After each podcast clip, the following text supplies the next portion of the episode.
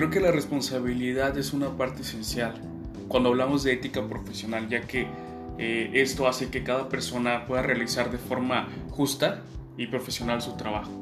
Creo que sin ética profesional el mundo no podría avanzar, no podríamos mejorar como sociedad.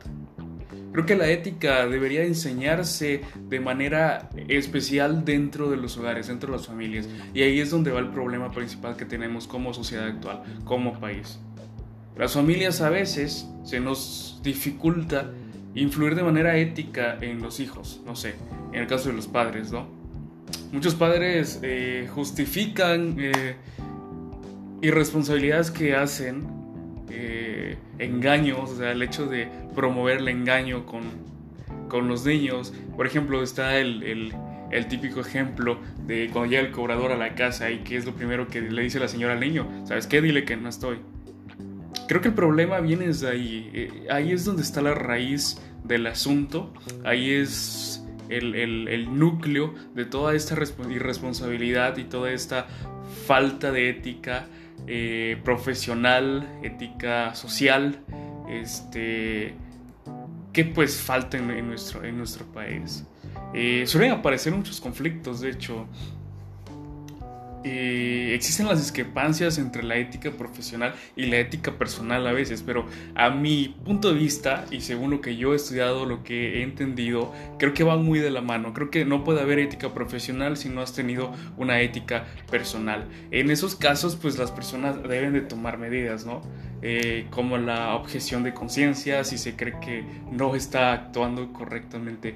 Y pues muchos dicen, ¿no? ¿Para qué sirve la ética profesional? Y yo te puedo decir, oye, espérate. O sea, si no tienes ética profesional, men, vas a transear a la, empresa donde estés, en caso de que estés manejando eh, las finanzas, vas a a faltarle respeto a alguno de tus compañeros y, de ahí desencadenan otros problemas como lo es el acoso, el acoso laboral. Y pues sabemos que, pues eso está mal, ¿no? Eh, la ética profesional determina también cómo debe actuar un profesional en una situación determinada. Eh, el profesional enfrenta, bueno, normalmente, diariamente enfrenta diferentes situaciones y pues la ética profesional debe de prever los errores y determinar que está bien y que no, tanto moral como éticamente, en un pues, determinado campo profesional. Eh, ¿Sabe que muchas organizaciones, profesiones, poseen códigos de ética? en los que ellos detallan los valores de, que deben verse plasmados en, la, en el accionar de los profesionales. Y alguna de las características de la ética profesional es que el individuo debe de reflejar los valores de una profesión u organización. O sea, si tú estás diciendo en tu lema de publicidad que no estás robando, que no quieres transearle a la gente, a tus clientes, pues bro, refleja ese valor en tu, persona, al menos en tu papel profesional, ¿no? Porque pues prácticamente tú eres representante de la organización o de la empresa a la cual perteneces.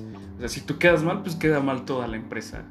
¿Y aquí problema va a ser, va a ser hacia ti? O sea, si se llegan a dar cuenta, te van a terminar despidiendo. O sea, por eso aplica la ética profesional. O sea, ya, eh, pues primeramente debería de ser con el principio de, o sea, con el propósito de ser una buena persona, ¿no? De, reflejar tu ética moral, tu ética personal.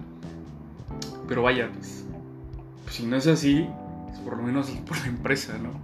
Digo, si quieres, eh, pues mantener tu chamba. Eh, otro punto es que en algunos casos se encuentra especificada en códigos de ética, ¿no? Ah, no aplica coacción en ningún punto y está basada en deberes y derechos. Eh, la importancia de la ética profesional eh, también busca en, algunos casos eh, que primen determinados valores dentro de una comunidad de profesionistas, eh, dentro de una empresa, organización.